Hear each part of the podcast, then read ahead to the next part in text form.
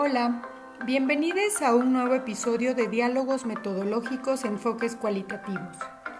En esta ocasión vamos a platicar con Henry Moncrief, antropólogo social venezolano y actual estudiante del doctorado en sociología en la Universidad Nacional Autónoma de México.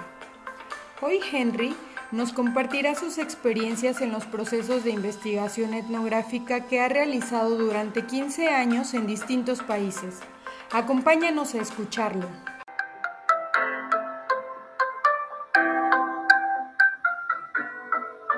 ¿Cómo estás, Henry? Eh, pues estoy bien. Eh, mira, me llamo Henry Moncris Zabaleta, eh, soy venezolano. luego tengo tiempo trabajando con, con esto que llamas metodología cualitativa, que poco a poco voy a ir desarrollándola y construyéndola porque a veces el término puede ser muy fijo y, luego no se entiende el tipo de trabajo que realizo. Em, eh, mira, soy eh, de formación inicial, soy antropólogo social, ¿no?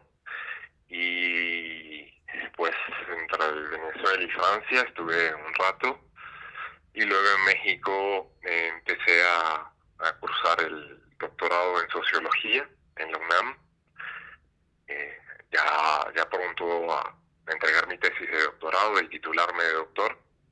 Entonces, bueno, en este proceso de, idas y venidas he, estado, he permanecido aproximadamente como desde los 20 años en eso, o sea, ahora tengo 35, sería como 35, 25, 15 años, perdón, 15 años eh, eh, trabajando con, con este tema de, análisis eh, a veces textual o digamos, de las cualidades que permiten entender lo social.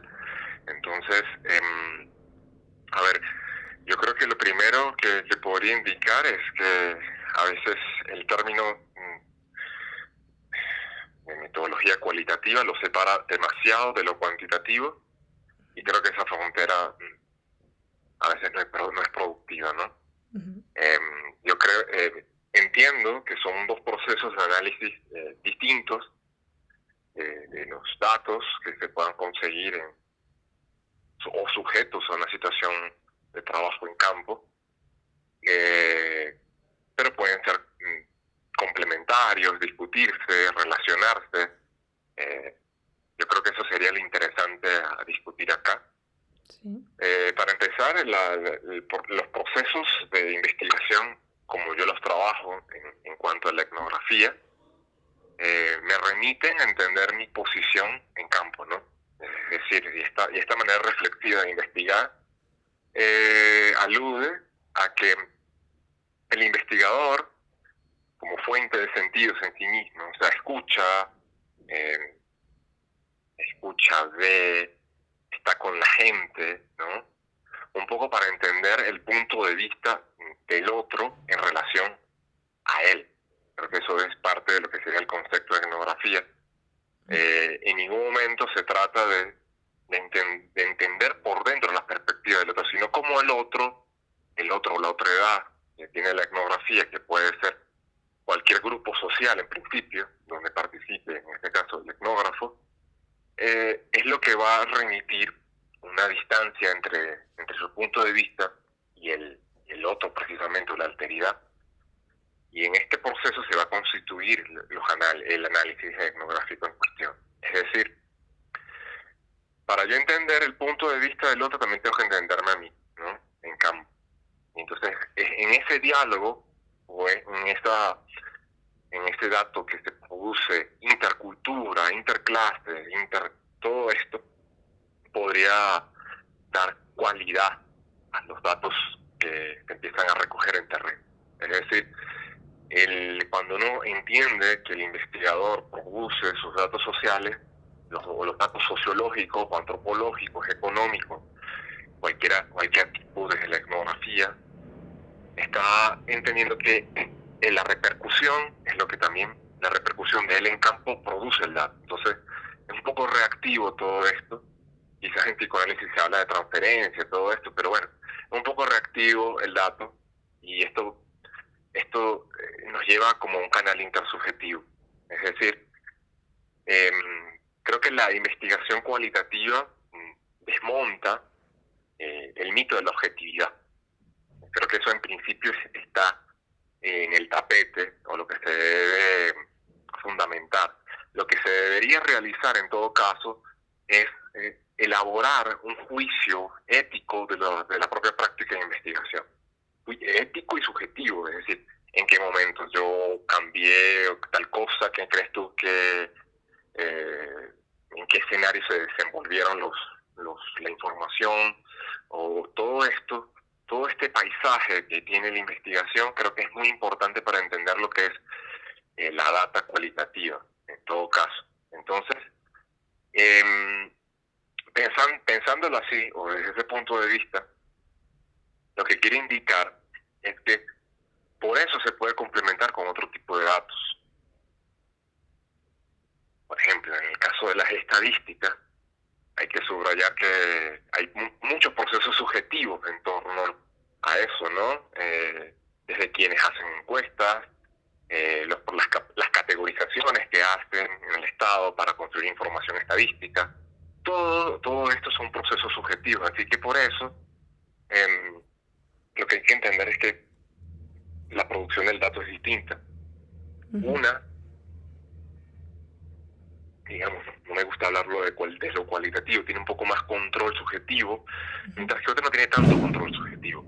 Pero siento que ambas, ambos, ambas, ambos tipos de investigación, si hablamos de tipos ideales, entre una gran diferencia, eh, parten de una subjetividad constitutiva. Es decir, por ejemplo, si el, Estado produce las categorizaciones de los grupos sociales que va a investigar, mientras que en los procesos cualitativos de campo o en campo, eh, es interesante que tiene más voz la persona en los procesos de categorización que ya tiene. Entonces, es importante tener esa, esa cuestión de sistemas clasificatorios, de categoría, que van a pesar en el momento de la investigación. Es decir, es muy importante lo que dice eh, el otro en cuanto a, cómo se ve a sí mismo, cómo se categoriza a sí mismo. Y en esa emergencia de esos datos es que podríamos estar hablando de una investigación cualitativa, es decir, las categorías nativas de las personas entran en disputa con procesos de, sobre todo de poder, que vienen de, otro grupo social. Entonces, hay que entender, por ejemplo, eh, si, acaso el lenguaje de los niños, ¿no? O el lenguaje de algún grupo social, indígena, sea cual sea, eh, por ejemplo, o sectores sociales, sectores eh, sectores populares, entendiéndolo como, como conjuntos diversos, complejos. Todo, todo estos, todas estas cuestiones es lo que le da carácter al, análisis cualitativo. Es decir, evitar sobre todo las categorizaciones fijas y cerradas, homogéneas. Yo creo que eso es lo que hace que las metodologías cualitativas adquieran alguna identidad con respecto a otros procesos, digamos, cuantitativos, que son un poco más cerrados en cuanto a las categorizaciones que producen. Es decir, si yo que he trabajado un poco con sectores populares, jóvenes, todo, no podría reducir a los jóvenes como un grupo de gente excluida, que no sé qué, todas estas, todas estas categorizaciones muy, muy pesadas que no permiten comprenderlos, más bien entenderlos en su diversidad. O, una, una gran cantidad de perfiles. Obviamente hay chavos que van a pasar en un mismo barrio en Ciudad de México, en, en, en Iztapalapa, en el oriente. Eh, pueden haber chavos que obviamente participan en la economía subterránea de las drogas, ¿no? y también hay chavos que, estudian en la universidad. Y habría que entender cuáles son que las condiciones, por ejemplo, de clase son más fluidas, son muy complejas como para poder reducirlas en una categoría. La idea de la idea de un estudio cualitativo tiende a ser muy exploratoria, es decir, cuando yo digo que es exploratoria, lo que trata de, de decir es que no trata de comprobar nada, no que trata de comprobar una hipótesis, sino más bien creo, proponer hipótesis, ¿no? Para luego entenderla desde, desde un sentido quizás teórico. Es decir, también las metodologías cualitativas, metodologías, me gusta más eso, em, podrían, podrían entenderse como, como las teorías emergen de las propias categorías de, de, los grupos estudiados, ¿no? Eh, es decir, en vez de pensar que son jóvenes, de, están excluidos, ¿no? Dejarlos así, marginados o todo esto, más bien entender qué categorías hacen que ellos tengan su propia identidad respecto a lo social. Eh, emergen cuestiones, he visto como por ejemplo los jóvenes se distancian de otros grupos más desfavorecidos que ellos, eh, hablan a veces de chacas, por ejemplo, hay otras otredades de la otredad, eh, hay procesos de distinción, ellos tratan de como de buscar su lugar en el mundo, y creo que esto, esto podría darse en en otro tipo de investigaciones. Por ejemplo, en el caso de la educación, cómo se, eh, se recibe, se, se vuelve subjetiva la, educación, los procesos de aprendizaje, que van a, atender a ser muy diversos de acuerdo con, con las identidades que están generándose en un espacio social. Eso, esas son cuestiones que se pueden resaltar a través de, la, de, las, de las cuestiones cualitativas. Eh, con respecto a, a este tema, también yo digo que es muy importante la, ética, ¿no? El nombre hace rato. La ética acá juega un papel fundamental porque em, eh, en el caso, ¿no? En el caso de, eh, como hay mucha empatía, mucha cercanía, hay que como que tener un control respecto a esto. Y el único control que se puede tener a esto pasa por una vigilancia debería tener el investigador respecto a las teorías que también él propone, eh, eh, su, propia visión del mundo, los prejuicios que pueda tener, y tratar de entender que eso empieza a discutir con lo que, por ejemplo, él haya leído, las contextualizaciones que él haya hecho del tema de investigación. Entonces, el producto, el producto final de una investigación cualitativa debería ser desmontar desmontar lo que se pensaba anteriormente sobre un problema social específico. Oye, Henry, ¿crees que podría ser em, darnos un ejemplo de lo que estás trabajando actualmente, lo que has trabajado? Sí, mira, he trabajado mucho tiempo con el tema de los jóvenes de sectores populares en, en Venezuela y luego acá en México. Em, básicamente temas en principio a veces estaban muy relacionadas con la violencia. Luego la violencia la, la coloqué en otra posición. Y yo creo que ese proceso que yo he hecho en mi carrera profesional eh, es muy interesante, ¿no? Porque yo diría, ¿no? Que eh, al ajustar el punto de vista, ¿no?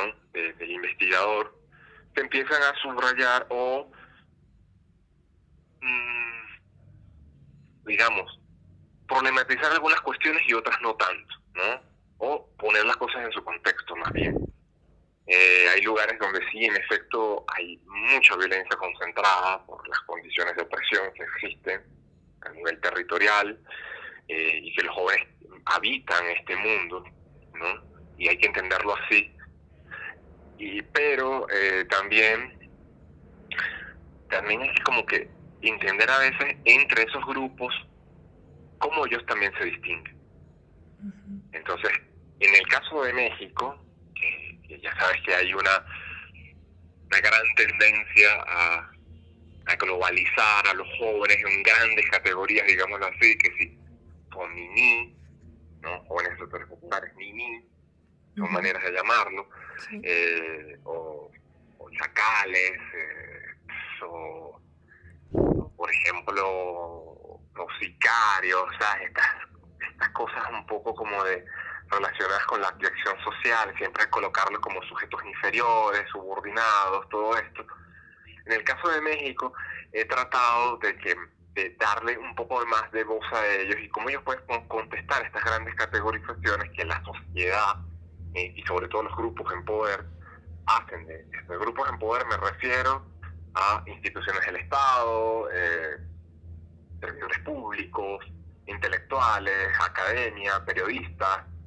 Todo esto circula y sobre todo la información que se divulga en redes sociales, las discusiones en redes sociales, todas estas cuestiones eh, yo creo que ellos empiezan a discutir y la han podido discutir conmigo a través de, mm, sobre todo información que, que proviene de entrevistas y métodos visuales, sobre todo la fotografía, tanto la fotografía que yo les puedo hacer como la fotografía que ellos hacen. Entonces, bueno, yo he cruzado en años recientes el tema, digamos, de entrevistas con información visual. Entonces, también los, los métodos, eh, digamos, estas metodologías cualitativas eh, permiten una expansión de las maneras o las fuentes de información, ¿no? y, a, y, a, través de que existan estas fuentes de información diversas, el, el resultado que se tiene justamente va a ser eh, diverso y va a ser mucho más complejo que lo que, la, lo que se propone, incluso desde afuera. Entonces creo que esa es una contribución que, me ha generado a mí este tipo de investigación. A veces me gusta hablar de tipo de investigación, metodología, depende del caso. Eh, pero yo a veces lo considero como más un posicionamiento en, el trabajo en terreno, ¿no? Eh, y digo que no hay que separarlos así porque son solamente nombres, nombres, y a veces son prácticas de los investigadores que la tienen muy naturalizada. Es decir, si un investigador tiene eh, experiencia, ¿no? O, tiene tiempo trabajando en estos, en estos métodos, se va a inclinar hacia ellos, digamos, lo natural. Pero yo he tratado de un poco desnaturalizarme y empezar a trabajar también con estadística. ¿Ves? Entonces, yo creo que en esos diálogos, en esos diálogos, creo que se pueden puede producir una investigación que tenga un carácter más, eh, más fluido. Y, creo que se pueden hacer investigaciones fluidas, entendiendo eh, que los datos que provienen de grandes instituciones, incluso con procesos metodológicos ligados a encuestas, eh, e, eso, eso hace entender que lo subjetivo pasa por la investigación y que los sujetos estudiados tienen agencia y, capacidad de respuesta a esta categoría, es lo que me ha permitido eh, desmontar eh, métodos de trabajo que yo tenía, por ejemplo, muy estandarizados. Yo creo que una investigación cualitativa no se debería fundamentar en que yo hago encuestas y, eso lo tengo que hacer porque eso es lo que aprendí. O yo hago entrevistas y eso es lo que aprendí y lo hago. No, no, no.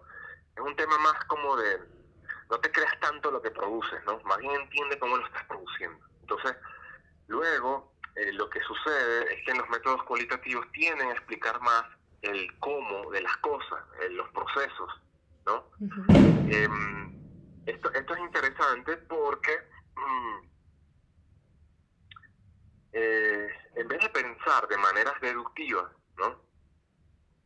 De maneras deductivas, es decir, de tratar de deducir, comprobar hipótesis en los estudios, más bien se parte de como que no conozco tanto de eso. Y lo que quiero es aprender a conocerlo. Y aprender a quizás a generar algunas hipótesis para luego desarrollar una teoría. Entonces, es un proceso más eh, inductivo, digamos así, esas grandes bueno, palabras que se han manejado en la discusión metodológica. Y Henry, eh, es muy interesante cómo mencionas eh, la manera en la que se ha transformado tu, tu forma de investigar. Eh, ¿Cuáles identificarías como las ventajas y dificultades de hacer este tipo de investigación que tú realizas? Eh, pues mira, las ventajas, yo creo que en resumen se trata de desmontar grandes clasificaciones de grupos sociales, que, que la autoridad aparece con agencia y que aparece como una, una subjetividad que emerge en los propios datos eh, que se producen. Yo creo que eso es, es, lo fundamental de, las metodologías cualitativas y, y una visión de proceso las cosas, o sea, puedes tener un análisis detallado de algo y profundo de algo. La gran desventaja que creo eh, viene es por la gran exposición que tiene el investigador, eh, sobre todo personal, ¿no? O sea, estar ahí, o sea, imagínate la persona todo el tiempo escuchando entrevistas, tratando de ver qué dice la persona, o por qué no, tratar de colocar esto en contexto, es muy extenuante, ¿no? Este proceso. Y también los tiempos de la investigación. Los tiempos de investigación se alargan de una manera a veces contraria a lo que proponen los esquemas de investigación o los proyectos de investigación, perdón, de grandes instituciones, sobre todo de financiamiento. Los temas de financiamiento son importantes y, y, ¿qué, es lo que, qué es lo que ha sucedido como consecuencia que la investigación cualitativa empieza a estar afectada por estas, estas instituciones que la financian, ¿no? Las instituciones sobre todo científicas, qué sé yo, que dan apoyo a este tipo de investigaciones y que luego eh, eh, afectan profundamente a esto, porque bueno, recortan los tiempos de procesos a, un nivel bastante acotado. Eh, lo que ha sucedido también es que ha habido una expansión de, de las metodologías cualitativas hacia, hacia cuestiones de investigación-acción también. Es decir, eh, donde el investigador a veces tiende a montarse en un rol más como activista de ciertos procesos. Hay algunos investigadores que apuestan por esto, hay otros que reaccionan a esto. Entonces, yo soy de los que, bueno, me mantengo un poco como a la expectativa. Yo en ningún momento he sido activista como tal. Entonces, pero sí hay veces donde se cruza el rol del investigador y el activista, ¿no? Eso lo he visto sobre todo en investigaciones relacionadas con temas muy delicados, sobre todo derechos humanos, ¿no? o derechos sociales en general, derechos civiles que están rotos, condiciones de injusticia social. Todas estas cuestiones eh, creo que afectan también los propios temas que van a, o sea, que, tienen relación con, con este tipo de investigación cualitativa. Bien. Em, esto em, surgió de algo que mencionabas hace rato. ¿Consideras que tu formación te ha ayudado a ser, mm, a desarrollarte como investigador? La información que obtengo. Eh, tu formación, tu formación. Ah, la formación. tu formación académica. Ah, eh, sí, sí, la, la formación de base que he tenido como antropólogo ha sido fundamental en esto, ¿no? Luego, luego, luego me presento y los sociólogos me, me clavan mucho como antropólogo, ¿no? Entonces, o me miran así como antropólogo. Pero bueno, yo diría que hago a veces una antropología abierta hacia la sociología, es una sociología abierta a la antropología, si es que acaso creo en la, la, historia de ambas disciplinas y trato de fusionarlas en mí. Pues puede ser algo de eso, obviamente creo que, que los, las cuestiones de formación son importantes, eh, por ejemplo, en el caso de psicólogos, educadores interesados con esto, esto va a pesar muchísimo en la manera en que van a, interpretar y producir datos. Eh, yo creo que eso es importante. Esto es una cosa abierta a, a quien cualquier interesado. Esto no, esto no es, una, propiedad de nadie. Yo sé que los antropólogos suelen ser bastante celosos de, la etnografía, sobre todo, por sus métodos en campo, pero creo que esto es algo que se tiene que abrir, aperturar, discutir, abrir a, hacia procesos de interdisciplina, transdisciplinario, quizás más horizontales, discusiones que se pueden dar entre, qué sé yo, algún educador o algún psicólogo respecto a lo que dice un sociólogo, un politólogo. Eh, o sea, yo creo que cada quien tiene una subjetividad propia de acuerdo con la profesión cuestión que practique o, su oficio final, si acaso hay algo final.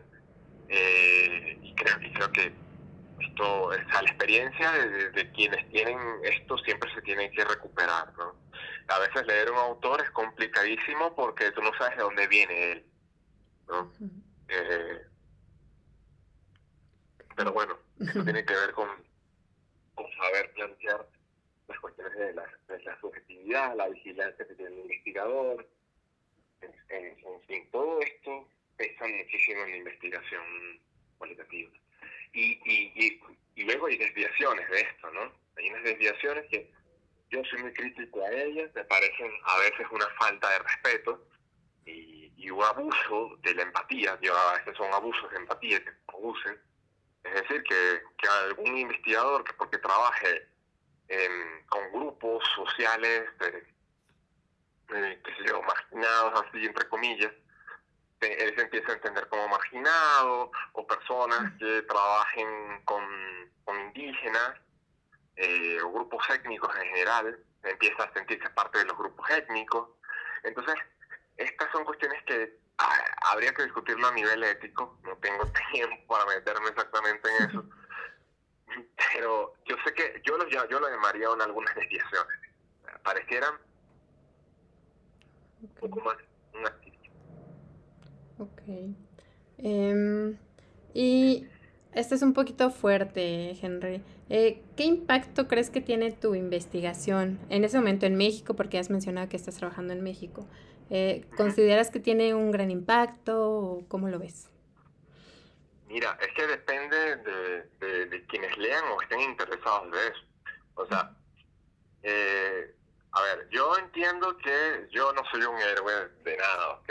Eso es algo como que me lo he tenido que aprender en la vida. A veces uno se compromete mucho y no consigue nada.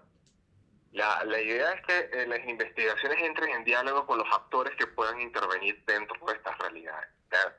Eh, grupos políticos o, las propias personas que participan en eso, eso, también es interesante porque luego las investigaciones sirven o funcionan un poco, tienen una gran utilidad para que los grupos sociales tengan material para contestar, para reflexionar sobre sí mismos.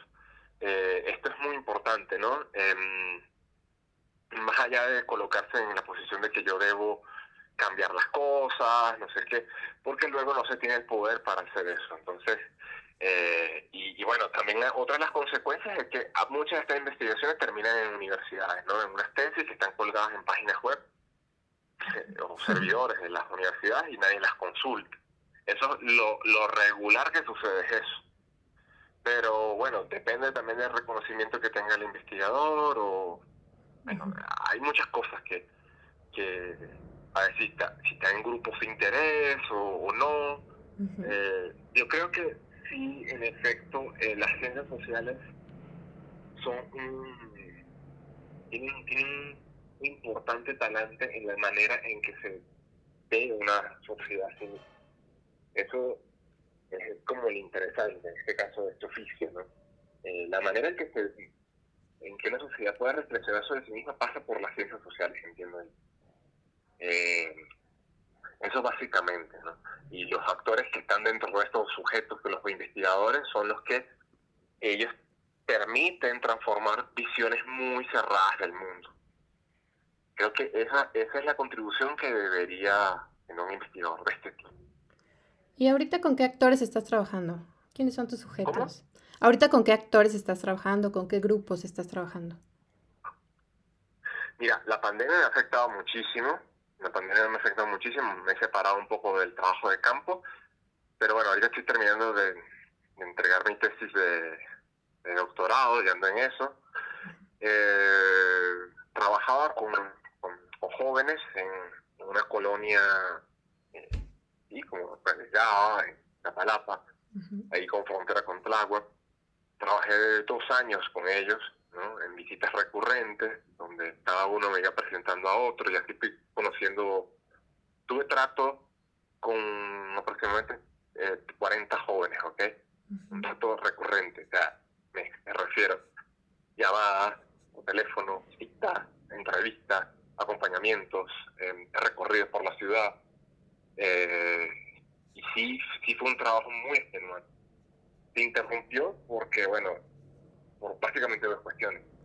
Eh, la pandemia es una de ellas, ¿no? el contacto disminuyó, o sea que, la propia pandemia ha reconstruido los procesos de, análisis cualitativo, ahora se utiliza mucho Zoom, llamadas, qué sé yo y bueno, las propias condiciones de trabajo en terreno se pusieron complicadas, porque bueno, asesinaron a uno de los jóvenes con los cuales yo trabajaba, entonces por cuestiones de seguridad y eh, a veces el duelo también que tenía, porque luego te genera una empatía muy fuerte con, quienes trabajas básicamente, o quienes te dan algo de sus vidas para poder trabajar. Recuerda que no soy psicoanalista ni nada de eso, o sea, para mí eh, son personas que me están dando algo algo de su vida y yo tengo que trabajarlo de la manera más ética, ¿no?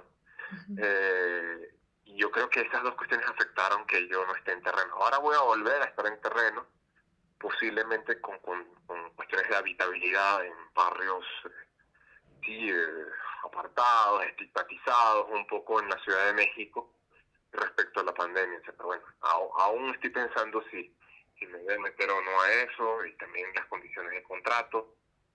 Mm, yo creo que se puede vivir de esto de manera muy humilde, pero se puede, o sea, hay campo. Bueno, en eso ando. ya mencionaste un poquito que la pandemia te alejó del trabajo de campo, pero em, eh, ¿te gustaba, disfrutabas el trabajo de campo? Eh, bueno, o sea, sí me gusta estar en terreno, ¿ok? Sí me gusta, o sea, eso es algo que te tiene que gustar de por sí. O sea, no, no puedes ser una persona de oficina, ¿no? Digamos, o creo que en México le llaman godines o algo, ¿no? Con una vida muy estructurada, porque el trabajo en el campo es muy inesperado, puede pasar cualquier cosa, puede pasar, y todas las veces que vas es distinto. Por lo regular a veces iba tres veces o cuatro veces a la semana, es bastante tiempo lo que se invierte. Sí. Eh, yendo al barrio y todo esto. Y, tiene implicaciones personales muy, importantes, como me mudé a un lugar donde podía ir rápidamente. Eh, esto también te afecta cuestiones personales, de repente tienes una pareja que no le gusta lo que haces, o estas cuestiones que... Eh, y, como estás con, siempre constantemente pensando en eso, porque estás muy implicado a nivel subjetivo, esto te puede traer varios, varios problemas con, por tu propio oficio, ¿no? Entonces, es, es, un, es un disfrute que, que se da, pero tiene también sus consecuencias, ¿no? Hay, hay, hay, hay que a veces también vivir la propia vida de uno, ¿no? eh, y, y, creo que ahí está la tensión. O sea, te gusta, pero tiene un límite. Creo que creo que ahí es donde donde entra en tensión tu propia vida con tu trabajo. Porque luego, luego lo que sucede es que tu trabajo se vuelve tu vida, tu vida tu trabajo. Entonces, esos son dilemas que uno tiene que pasar. Sí. Eh, oye, un poquito sobre esto. Eh, ¿Cuál sería como la experiencia más satisfactoria que has tenido en el trabajo de campo? Eh, mira, la experiencia para mí, la experiencia satisfactoria que, que yo tengo en campo es cuando las personas primero te reconocen como investigador, te respetan como investigador, te dan tu lugar como investigador en campo. Eso, eso es lo mejor que te puede suceder, ¿no? O sea, porque no estoy de acuerdo con investigaciones encubiertas, me parece antiético totalmente, pero cuando estás en tu lugar ahí es la satisfacción máxima y sobre todo cuando cuando eh, la gente está a la expectativa de lo que tú dices de ellos, ¿no? Y, o también te reclaman de eso, no, no me gusta lo que dijiste, no me parece, tienes que cambiarlo. Eh, o sea, todas esas cuestiones son muy emocionantes y, muy emotivas también del trabajo de campo, ¿no? Eh, y eso es lo que a mí me causa satisfacción. Luego cuando el trabajo de campo o el trabajo que luego hago o el cualitativo tiene que ver con, con una política de representación creo que creo que ese es el punto, ¿no? Cuando uno tiene una política de representación adecuada, es cuando el investigador, el investigador eh, consigue mayor satisfacción. Okay. Mencionaste un poco sobre mm, el trabajo con las entrevistas y con la parte visual. ¿Podrías eh, explicar un poquito sobre esta última parte? Eh, ¿Cómo trabajas lo visual en tu trabajo de investigación? Mira, es algo experimental esto de la parte visual. Eh, bueno, luego soy un bicho raro de esto, ¿no? Porque soy, de los pocos que trabaja con esto. Eh, ahora que me conoce más, eh, sabe que gané un premio internacional por eso, lo más importante así de eso, de, cómo se trabaja con esto. y yo diría que que los aspectos visuales, cómo se, cómo se deberían trabajar, tienen relación con las propias relaciones que el investigador produce con lo visible y cómo el investigador también es visto en campo. Entonces, creo que eso es lo más interesante de los métodos visuales. Y si tú, o sea, por ejemplo, yo tengo visiones de recorrido, luego te mando un artículo que tengo de eso, para que lo leas y te contextualices. Es muy simple y me gusta porque es simple. Tiene que ver sobre todo con la recomposición de mi visión sobre el campo. Es decir, cómo los jóvenes empezaron a burlarse de mi fotografía. Porque decían que era como muy de fresa, era un, yo era un mamoncito. O sea, como que no tenía lugar lo que estaba haciendo, básicamente. Luego ellos también empiezan como a ser como curadores de tu propio trabajo. ¿Entiendes? Ajá, esta foto sí me gusta, aquí sí soy yo, me veo chido, claro, eh, claro, aquí me gusta, no sé qué. Esos procesos de reconocimiento son interesantes. El trabajo con imágenes, sobre todo con fotografía. Luego también revientan todo cuando tú le, tú, le dices con el celular, eh, fotografía lo que te gusta, tu vida cotidiana. ¡Wow! Cuando eso aparece, te das cuenta que todas las, cosas que te estás leyendo a veces ni sirven para entender, ¿ok? Entonces creo que esas son dos cuestiones que se dan, ¿no?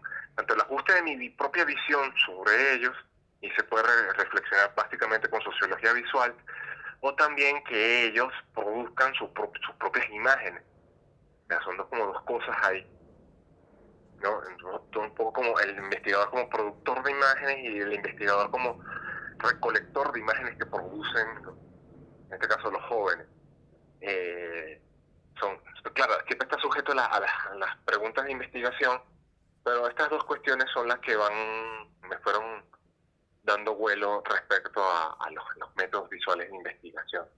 Y, y, pero eso va, eso es básicamente darle tanto interés a una fotografía como lo tiene una entrevista. Eso es todo, ¿ok? Es decir, cuando tú vas a ¿qué es lo que sucede en muchos trabajos de investigación? Que se toman fotos, ¿cierto? Y las fotos que se, ¿qué es lo que se hace con las fotos? Se colocan, eh, no sé, en los anexos. y, totalmente descontextualizadas. El, truco que yo aplico es tratar de meter la foto como si fuera un análisis textual de una entrevista. ¿Ok? O sea, la pongo en el medio y este es el centro y voy a analizar tanto cómo la hice, ¿Qué me dijeron ellos de esa foto? ¿Qué pasa con esa foto? Ah, meterla como en el centro del análisis. Eso ha sido el proceso que he hecho. Eh, y esto y esto también es interesante porque se ven las relaciones de poder que producen las imágenes visuales en este caso. Si te das cuenta, recientemente, no, no me gusta hablar mal del gremio, pero recientemente sucedió que un investigador del Instituto de Investigaciones Estéticas, el director precisamente, Ruiz, me parece que se llama, validó imágenes del feminicidio, ¿no? en, México, ¿no? Que dijeron que, bueno, es un acto de amor, no sé si escuchaste todo esto, ¿no? Sí, sí, sí. Eh, ¿Ves? Aquí el proceso es distinto porque él está tratando de analizar la imagen, la imagen como un proceso estético. Entonces, eso tiene muchas cuestiones que tienen relacionadas con la banalización. En mi caso, yo lo que hago es básicamente como, a ver cuán tonto soy, ¿no? En lo que estoy haciendo. Y cómo salgo de esto con algo de información luego. Entonces, eso te lo puedo pasar, yo lo llamo de la desfijación de la autoridad urbana, un proceso de fotoprovocación, te lo, te lo puedo mandar para que veas cómo se, se puede conseguir de esto, cómo los jóvenes protestan su propia imagen ante mí, como luego te dicen, no, yo prefiero tomarme selfie, qué sé yo. Entonces, todas estas cosas son como muy, muy indicativas de datos eh, que tienen que ver con imágenes visuales. Entonces, no se trata de analizar la imagen por la imagen, ¿ok? Se trata de analizar la imagen en un contexto de producción social de la misma, o en el contexto de producción social de la misma. ¿Y, cómo es este proceso de análisis que mencionas? Siento que, que, que, lo has hablado un poquito, pero si pudieras profundizar en cómo analizas, eh, ya sea la entrevista, así como las fotografías que, que te llegan, que tienes, ¿cómo lo realizas? se, se, suelen utilizar programas de análisis cualitativo, ¿ok? Hay muchos, hay muchos. Yo utilizo el Atlas T, un software que, con el cual tú puedes... Eh, qué sé yo, eh, poner en relación, hacer como un árbol semántico de qué significan las cosas dentro de categorías y empiezas a colocar que sea una imagen o entrevistas, bibliografía, eh, estadísticas de hecho. Entonces luego haces salidas del programa, búsqueda, en las categorías que tú vas creando y te sale todo, ¿no? Te sale tanto la imagen, tanto el texto de la entrevista, todo esto. Entonces, bueno, para tú llegar a, meter algo en el Atlas T, en este caso, pero está en vivo, está en otros programas también, eh, eh, pasa mucho tiempo. Porque, por ejemplo, se tiene que hacer un banco de imagen, organizarla, por fecha, lugar, por ejemplo. Es un trabajo que se tiene que hacer igual que la entrevista, colocarle nombre, fecha, lugar, dónde se hizo, para qué, cuáles son las preguntas, todo esto se tiene que contextualizar. Y para que eso suceda, bueno, yo duré aproximadamente después del campo, como aproximadamente entre 8 meses y 10 meses, ¿no? Entonces, bueno, y, y, luego lo que me sucedió es que eh, hay algunas habilidades que no tengo, hay algunas habilidades que no tengo y tienes que recurrir a otros otras personas que trabajan otro tipo de fuentes. En este caso, Maura me ayudó mucho a trabajar el, el, tema, con, el tema con la estadística. Entonces, eh, no se cerraba nada eh, y empecé a relacionar también lo que me decía, por ejemplo, Maura, con estas imágenes. Entonces, todo esto, todo este proceso es largo, muy largo necesita mucha cabeza sentada, sentarse incluso. O sea, luego hay un proceso como muy de oficina, muy de, ordenar todo esto, toda la información. Que bueno, también, también pasa por digerirla, ¿no? Por digerirla porque es demasiado.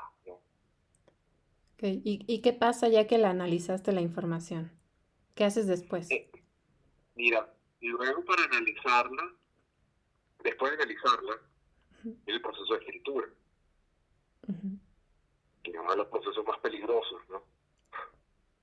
Tienes que estar muy, muy, muy claro en cuál es tu voz como investigador y cuál es la voz de las personas que tú tratas de representar en un estudio. Y cuáles son las estadísticas y cómo todo esto se va relacionando en tu propio proceso de escritura.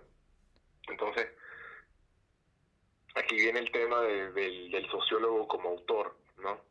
Eh, todo esto es complicado, tienen las presentaciones, tanto en el barrio como en reuniones académicas, que te lo, que te lo paten, que lo aprueben, o sea, van a pasar muchas cuestiones. Y luego al final puede ser publicado, en, tanto en revistas, por eso creo que es muy valioso, perdón, eh, ver el trabajo que está publicado en revistas de investigación, sobre todo de, revistas de, renombre, todo esto que pasan por un análisis, perdón, por consejos académicos. Yo creo que esto así, así finaliza un poco la investigación cualitativa, sobre todo con la recepción de, los artículos. Ok. Siento que aquí ya, ya mencionaste un poquito sobre esto, eh, pero ¿qué recomendaciones darías a nosotros que nos estamos iniciando en el campo de la investigación? Eh, mira, yo creo que lo más importante acá es sacarse todo de la cabeza, ¿no? Eh, eso es lo más importante de esto, es vaciarse de todo eso, o sea, vaciarse y volver a comenzar. Porque creo que eh, esto tiene que ser en diálogo con las personas con las cuales vamos, vamos a entrevistar, por ejemplo, o que, con las cuales vamos a participar esto tiene que siempre estar en diálogo. A mí, ¿qué es lo que me sucedió? Luego había leído tanto de jóvenes sectores populares, y al final me quedé con una parte. Digamos que leí en exceso. ¿Entiendes? Entonces, uno como que se sobresatura leer, ahí creo que un poco de angustia que, que se pasa. Pero luego hay que, más bien, es interesante es la relación entre las cuestiones teóricas y, pues lo que dice la gente, si acaso, el proceso de interpretación, que deberían ser más acotados, pero lo más importante es, ir a, hacer esto tipo de investigación sin, prejuicios, ¿no? O al menos tener los prejuicios controlados, porque a veces no se pueden evitar, pero hay que controlarlos un poco.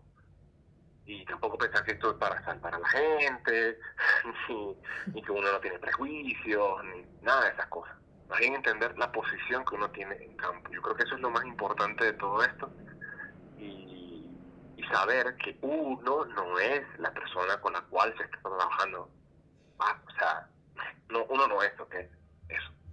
Nunca confundirse, también es interesante. Aprender la empatía, aprender que te reconozcan pero también la responsabilidad de que, cuidado, pues tampoco es que tú eres la víctima del sistema, ¿no? O sea, hay cuestiones ahí creo que se tienen que controlar. Y creo que todos estos son como consejos más que todo relacionados con la ética y los puntos de vista que uno tendría que mantener en el trabajo de campo. Y cada persona que inicia en esto debería sacarse lo que piensa de más. Si no, no va, no va a descubrir, entre comillas, algo. Porque esto ya está ahí. No estás descubriendo nada.